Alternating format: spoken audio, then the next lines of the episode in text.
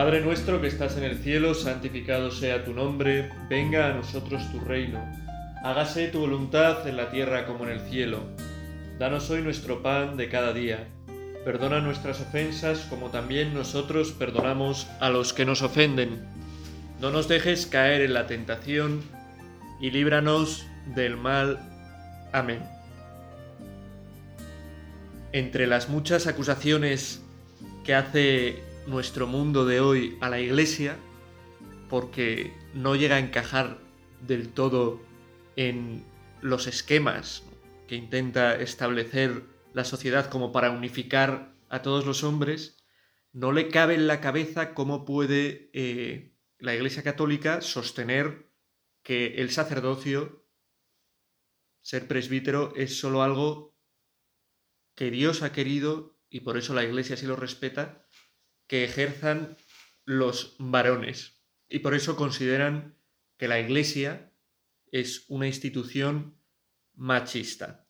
Yo la verdad es que no sé muy bien ni qué es ser machista ni qué es ser feminista, porque considero que eh, las luchas por igualar al hombre y a la mujer, lejos de ser las luchas que se ven en los medios tantas veces, que son luchas por intentar un igualitarismo absurdo, porque el hombre y la mujer, gracias a Dios, no son iguales, no son iguales ni en su modo de ser, ni psicológicamente, ni interiormente, ni en cómo perciben las cosas, ni, gracias a Dios, ese igualitarismo es absurdo, ¿no?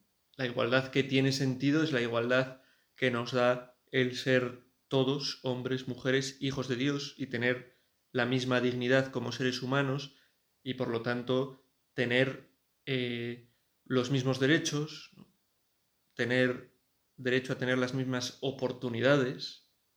Es verdad que es así, es así. Pero esto no puede saltarse en los planes de Dios en ningún caso. Y esto no puede saltarse, por ejemplo, el plan de Dios de que la mujer es la que está destinada a ser eh, madre. El hombre, el varón puede ser padre, pero no lo sé por experiencia, pero por experiencia propia, pero sí por lo que he podido ver, no es ni de lejos lo mismo ser padre que ser madre. No, no es lo mismo, no es equiparable como algo igual. Es algo que se ayuda mutuamente, ¿no? El padre ayuda a la madre, el padre y la madre ayudan al hijo, ¿no? Pero no es lo mismo llevar en tu seno a alguien, ¿no? Engendrarlo, darlo a luz, que es lo que hace una madre. Y eso está reservado a la mujer. Y eso de una manera natural se puede entender, porque es así, biológicamente, la que puede en su seno concebir es la mujer. Y ya está, y lo aceptamos. Y nadie lo pone en duda, ¿no? Bueno, sí, sí, seguramente haya gente que lo ponga en dudas y que intente que, que como en la película esta de Schwarzenegger tan ridícula, pues los hombres puedan, no sé, embarazarse también o... y en fin. Pero del mismo modo, pues Dios, y así lo mostró en su designio cuando eligió a los doce, y a ellos les dijo, haced esto en conmemoración mía, sin que estuviera ninguna mujer, y eso que a Jesús le seguían muchas mujeres, y eso que como veremos en lo que vamos a centrarnos, ¿no?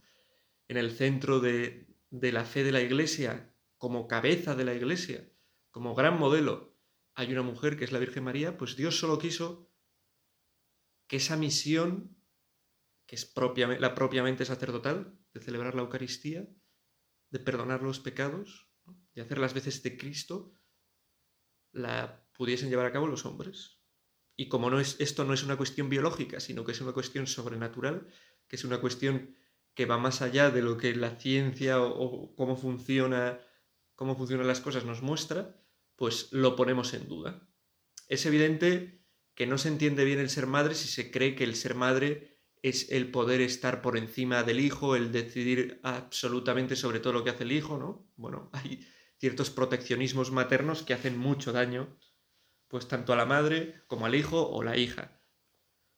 Pues como no se puede entender que ser madre sea eso, tampoco debe entenderse que ser sacerdote sea estar por encima, ser más poderoso. Claro, eso es donde falla, ¿no? porque el sacerdote es servir, y uno en la iglesia puede servir siempre por, pues, por distintas formas. La mujer, por supuesto, que sirve en la iglesia, la mujer actualmente, sin ella en la iglesia, la mujer, pues, eh, devendría en unos cuantos, la mujer no, perdón, la iglesia devendría en unos cuantos sacerdotes, pues prácticamente sin feligresía, ¿no? Porque las mujeres son las que mueven a los hombres, las mujeres son las que llenan las iglesias. Yo en los pueblos que tengo, normalmente en una misa de diario, pues quienes van son mujeres, ¿no? Quienes están detrás de las actividades en general son mujeres. Siempre, por supuesto, hay hombres buenos también, ¿no? Y muchas mujeres, pues, mueven a sus, a sus maridos, a sus familias. Pero el sustento de la fe, sin duda, está en la mujer y siempre ha estado desde el principio. Y así lo muestra eh, la figura central de, de la Virgen. Y eso es aunque he empezado con este excursus tan amplio, pues es, bueno, sin duda una manera de demostrar que el cristianismo, que el catolicismo no es en absoluto machista, es que tiene como eh, mayor ejemplo de vida cristiana a una mujer, que es la Virgen. Y que no es solo el mayor ejemplo de vida cristiana, sino que es la Madre de Dios, es nuestra Madre, la Madre de todos, es la cúspide de los santos, no por tampoco porque tenga más poder, porque mande más, porque bueno, sino porque es la que más la que más sirve, ¿no? Y ese es el poder en el reino de los cielos, ese servicio, ¿no? Y nos sirve desde el cielo, pues atendiendo también nuestras súplicas de un modo especial. Pues en María quería fijarme, ¿no? En la importancia de María, en el peso de María. María que es una mujer, que es una mujer, no es un hombre, ¿no? y tiene características propias de una mujer, ¿no? El ser madre, no solo madre nuestra, no solo madre de Jesús, madre de Jesús y por ser madre de Jesús, madre de Dios, ¿no? Y madre de todos.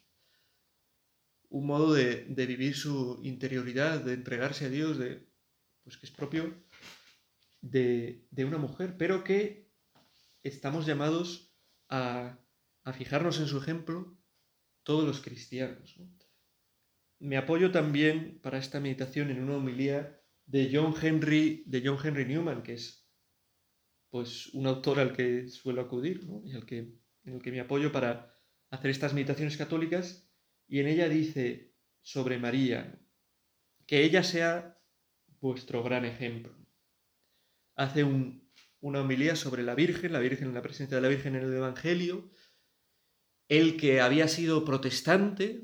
Los protestantes pues tienen una consideración escasa a la figura de María. Bueno, pues sí, ella es la madre de Jesús, pero sería una buena mujer, ¿no? No, no, la ven tampoco con malos ojos, pero no le dan pues esa fuerza como corredentora, como gran mediadora, como eh, la que es capaz de, por ser madre de Dios y madre nuestra, alcanzarlo todo, ¿no? No tienen esa visión de ese amor pues tan, tan hermoso, ¿no? De los, católicos hacia María, ¿no? como su madre, a la que acuden con confianza, a la que rezan el rosario, por ejemplo. Bueno, pues él había pasado por, había sido protestante y se convierte al catolicismo en un momento determinado, y una de las cosas que él eh, pues profundiza y le cuesta, porque no las había vivido nunca, es la devoción a la Virgen. Pero la descubre y es para él algo que es capaz de llenarle el corazón. De hecho, tiene algún libro escrito sobre pues, la Virgen, las letanías de la Virgen, distintas meditaciones, oraciones, y está muy bien, ¿no? Termina esta, esta, este sermón y dice eso, ¿no? Que ella sea vuestro gran ejemplo. Y es verdad, María tiene que ser nuestro gran ejemplo. Tenemos que poner nuestros ojos en María, en lo que de ella se nos dice en las escrituras, en lo, que de ella sabemos, y que ella sea nuestro gran ejemplo, porque de ella tenemos mucho que aprender en nuestra vida.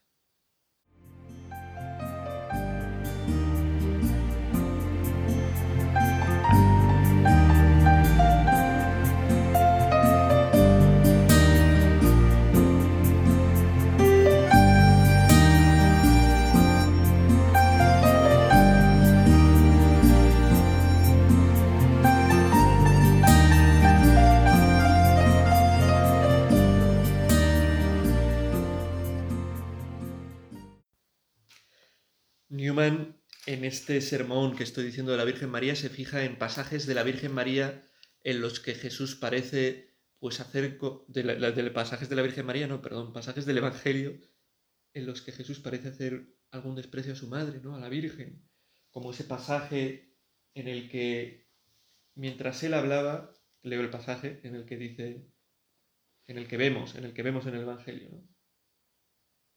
Dice el pasaje, no sé ya ni lo que estoy diciendo. Mientras él hablaba estas cosas, aconteció que una mujer de entre el gentío, levantando la voz, le dijo, Bienaventurado el vientre que te llevó y los pechos que te criaron. Pero él dijo, Mejor bienaventurados los que escuchan la palabra de Dios y la cumplen. Alguien que lee con poca profundidad el Evangelio puede pensar aquí, y de hecho me consta, ¿no? Que en el protestantismo algunos, ¿no? Pues para decir, mira, este, el exceso de devoción a la Virgen que tienen los católicos, ¿no? Y cómo Jesús le hace, pues parece que desprecios en el, Evangelio, ¿no? No tiene sentido, dirían los protestantes, ¿no? Parece que aquí le hace un desprecio, ¿no? Alaban a su madre y, él dice, no, no alabéis. Es como si dijera, no alabéis a mi madre, alabad mejor a los que... Eh, a los que escuchan la palabra de Dios y la cumplen, ¿no? En otro pasaje van a buscarle su madre y sus hermanos. Tu madre y tus hermanos están aquí y te buscan. ¿Quiénes son mi madre y mis hermanos? Mi madre y mis hermanos son los que escuchan la palabra de Dios y la cumplen. Estos son mi madre, eh, mi hermano, mi hermana y mi madre, ¿no? Bueno, algo así dice, ¿no? O cuando en las bodas de Canal le dice, mujer, ¿qué tengo yo que ver contigo, ¿no? Bueno, estos son pasajes en los que se fija Newman y dice, Newman, algunos podrían pensar que aquí eh, Jesús está despreciando a María, ¿no? Pero dice Newman, pero no. Al contrario, la está colocando en el lugar que le corresponde dice Newman, porque la grandeza de María no es sólo ser la madre de Dios, ni siquiera es ese eh, lo más importante en María. La grandeza en María es que ella es la primera en creer. Ella es la primera que eso es, ¿no? Eh, mejor, bienaventurados los que escuchan la palabra de Dios y la cumplen. Ella es la primera en escuchar la palabra de Dios y cumplirla. Jesús no está diciendo que su madre no sea digna de elogios, sino que el principal elogio para su madre es que es la gran creyente, la primera, la que escucha la palabra de Dios, la que está atenta a la voz del Señor. Y, y lo dice, pues, de un modo claro en el sermón Newman, ¿no? Aunque era bendito el seno que llevó a Cristo y los pechos que le amamantaron, era más bendita aún el alma que poseía ese seno y esos pechos. Más bendita era el alma llena de gracia, que por ser así fue recompensada con el extraordinario privilegio de ser Madre de Dios. Y este es, esta es la grandeza de María. Sí, es Madre de Dios, es su título, exclusivamente suyo el de ser madre de Dios. Pero es más grande, y lo muestra Jesús en estos pasajes, por eh, escuchar la palabra de Dios y cumplirla, por cumplir la voluntad de Dios. Es más grande por su fe, por su entrega. Y esto para nosotros tiene que ser todo una una enseñanza, toda una enseñanza, porque nosotros no podemos imitar a María en su ser madre de Dios, madre de Jesús, bueno, quizás de un modo espiritual. Somos madre de Jesús, madre, pues cuando llevamos, cuando hacemos que Jesús pueda nacer en otras personas o ayudamos a que Jesús nazca en otras personas de un modo espiritual, de un modo sí, ¿no? Pero no plenamente como lo fue ella. En cambio, sí podemos imitarle en lo que es más importante de ella y que muestra Jesús, que es su fe, su, su obediencia, su escuchar la palabra de Dios, su vivir pues como la primera creyente en Cristo, la primera cristiana. En eso podemos imitar a Santa María, ¿no? Dice Newman también, Él les enseñó a ella y a todos los que le escuchaban, a ella se refiere a aquella la que dice, no, bienaventurados, más bien bienaventurados los que escuchan la palabra de Dios y la cumplen. Les enseñó que el alma era más importante que el cuerpo y que estar unido a Él en espíritu era mejor que estar unido a Él en carne. María es la primera en estar unida a Jesús en espíritu, en su vida interior, en su oración, en buscar a Dios profundamente. Y en eso tiene que ser nuestro ejemplo. No podemos imitarle en estar unidos como estuvo María, como está María en la carne a Jesús, porque Él es carne de su carne. Pero sí en estar unidos a través de la Iglesia, como ella, espiritualmente, de un modo profundo a Dios, a Jesús. Y en nuestra oración de este día se lo podemos pedir a María con sencillez. Poder tener esa profundidad, ese, esa, profunda, esa profunda unión que ella tuvo espiritual con Dios, poder tener una vida de oración como la que ella tuvo, poder tener esa cercanía. María, nosotros, tus hijos, estamos llamados, como los hijos de, una madre, ¿no? aquí en la tierra, pues están llamados y heredan cosas de la madre y, están llamados, en cierto modo, a imitarla, a seguir su ejemplo, ¿no? sobre todo en las cosas buenas que ella hace. Pues nosotros estamos llamados, María, también a seguir tu ejemplo, tú que eres nuestra madre.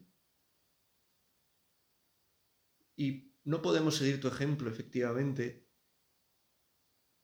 en tu grandeza de ser la madre de Dios, pero sí en algo que Jesús muestra en el Evangelio que es más importante de ti, que es en lo que brillas de verdad y que por eso fuiste elegida madre de Dios, que es en tu fe, en tu sencillez, en tu oración, en tu confianza, en tu modo de, de buscar a Dios, en tu modo de meditar en tu corazón las cosas que ocurren a tu alrededor. Queremos ser buenos hijos tuyos, María. Tenemos que fijarnos más en el ejemplo de la Virgen.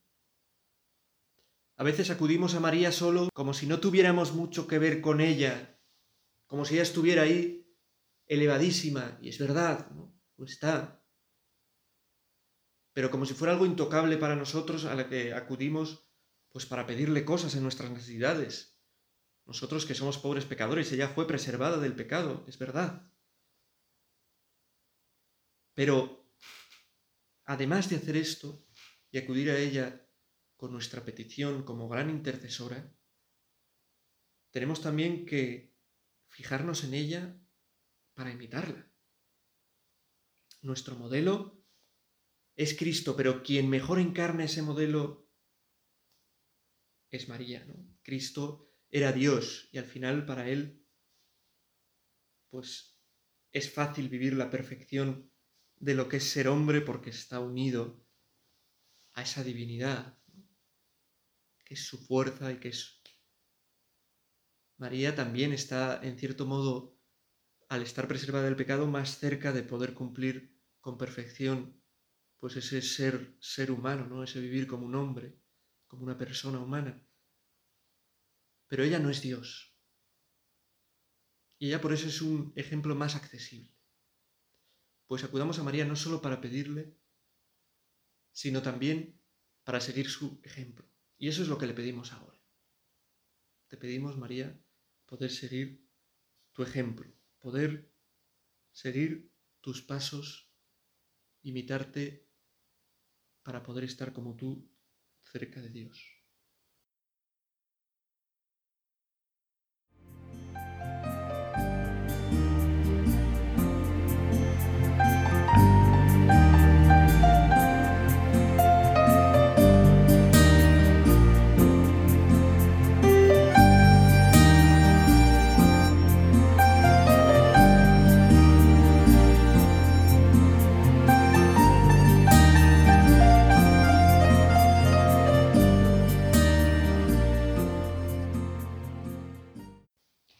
Cuando, como he dicho, Newman dice al final de, de este sermón en el que en algún modo nos estamos apoyando, que, a ver si lo encuentro porque en la página aquí, cuando dice eso, que ella sea vuestro gran ejemplo, sigue diciendo, sentid lo que ella sintió y lloraréis dignamente la muerte y pasión de vuestro Salvador y suyo. Tened su fe sencilla y creeréis bien. Pedid ser llenados con la gracia que se le concedió a ella. ¡Ay! Vosotros deberéis tener muchos sentimientos que ella no conoció. Sentimiento del pecado personal, de dolor personal, de contrición, incluso de odio, pero estos acompañarán naturalmente en un pecador a la fe, a la humildad, a la sencillez, que fueron los grandes adornos de ella. Realmente nosotros no podemos imitar a María en su no tener pecado, ¿no? Somos pecadores, ella fue preservada del pecado. No podemos imitarle ahora, aún, pero estamos llamados a imitarle también en esto. Al final, cuando pasemos de este mundo. Pero ya podemos ir con la gracia de Dios, con la ayuda de María en esta vida, acercándonos a imitar, a pesar de tener sentimientos, como dice Newman, que ella no tuvo, pues eso, nuestro pecado, odio, cosas negras en nuestra vida, podemos también, como ella, que es nuestra madre, tener sentimientos que ella sí tuvo, fe, la humildad, la sencillez, sus grandes adornos, y que hacen que en nuestra vida también esos otros sentimientos oscuros, el pecado, la vergüenza, la envidia, la... pues puedan menguar. Fijémonos en la Virgen para aprender cuál es el camino que hemos de seguir y cuál es el camino que no hemos de seguir. Estamos llamados a la santidad y esa santidad se va haciendo presente ya en nosotros y dejamos que la gracia de Dios actúe en nosotros. No actuará aún con la fuerza con la que actuó en María desde el principio, pero irá actuando y alcanzará esa fuerza al final de nuestra vida. Por eso, mirando a María, miramos a donde queremos llegar. Y si alguien siente, no sé, pues la figura de María como algo un poco ñoño, ¿no? Alguien que reza, alguien que es sencilla, alguien que es humilde, alguien que es Dice, joder, a mí me interesa la acción, el, el tener grandes, no sé, grandes pasiones, grandes luchas en mí, no sé. Y ve María como algo poca cosa, es que le queda mucho en su corazón, mucho en su interior por purificar, porque sea lleno de gracia. Porque la mejor vida, la vida más plena, es la vida de quien sabe poner toda su confianza en Dios y que todo lo demás le importa bien poco. Y eso es María, quien piensa que es mejor vida la del que tiene dinero, la del que busca dinero, la, del que disfruta de grandes lujos, la del que... Pues está muy equivocado. Y tiene mucho que convertirse. Nosotros miramos a María porque queremos llegar a ser como ella. Y si algo de lo que hay en ella nos resulta chocante, ¿no? Nos decimos, bueno, está bien, es bonito, pero yo, no sé, prefiero más emoción, más aventuras. Pues no hay mayor aventura ni mayor emoción que la de fiarse por completo en Dios, que la de estar dispuesto a darse por entero a los que sufren, a los pobres, que la de no querer tener riquezas ni porque nos basta la gracia de Dios, su presencia, su compañía.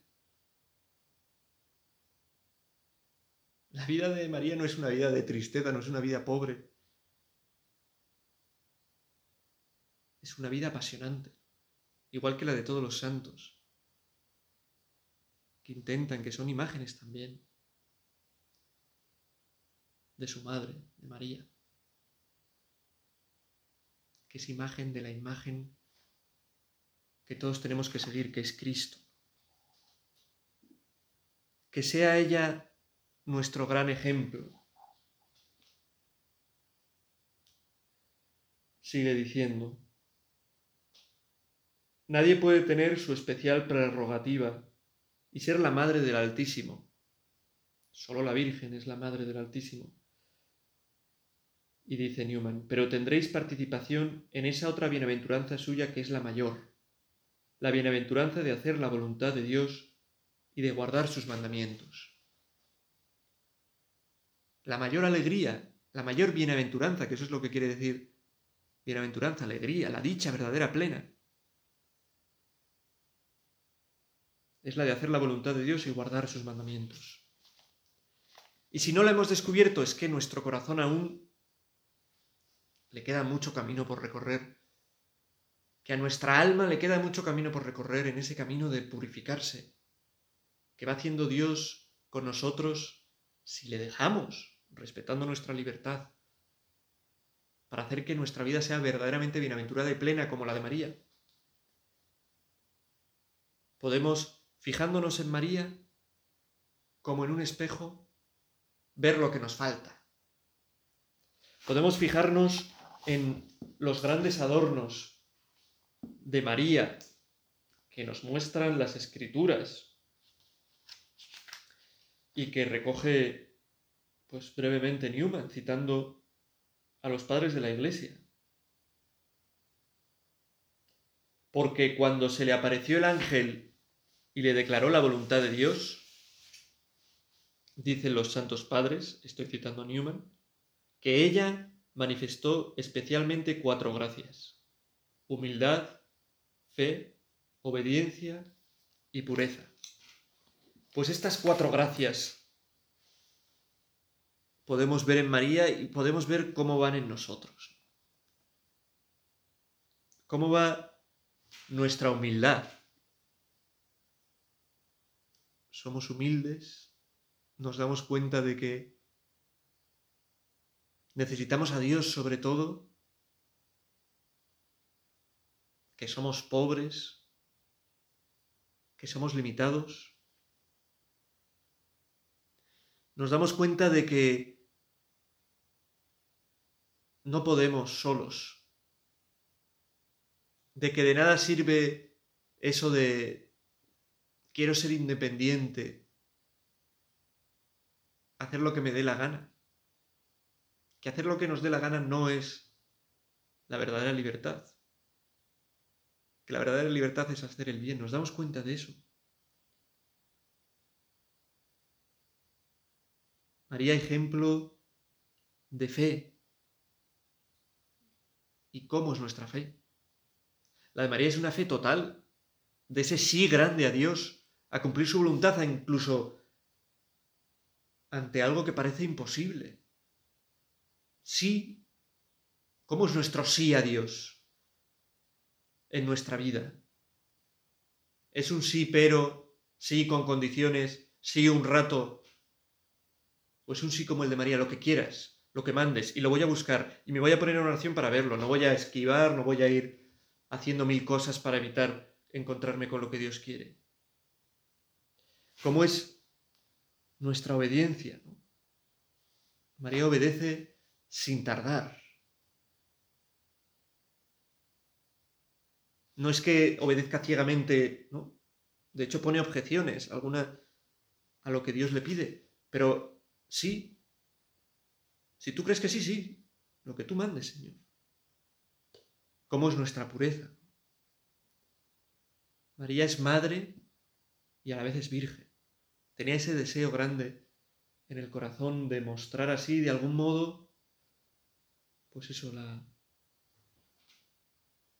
la renuncia a este mundo por el venidero. Viviendo su virginidad. Nosotros viviremos la vocación que Dios nos pida, pues unos la virginidad, otros el matrimonio, pero son es puro el deseo de nuestro corazón, el deseo de amar de nuestro corazón, de entregarnos de nuestro corazón, como el de María. Pues esto te pedimos a ti, María, en este día tu fe, tu humildad, tu obediencia, que tú seas siempre nuestro ejemplo y que tú nos des la fuerza para seguir. Dios te salve María, llena eres de gracia, el Señor es contigo, bendita tú eres entre todas las mujeres y bendito es el fruto de tu vientre Jesús. Santa María, Madre de Dios, ruega por nosotros pecadores, ahora y en la hora de nuestra muerte.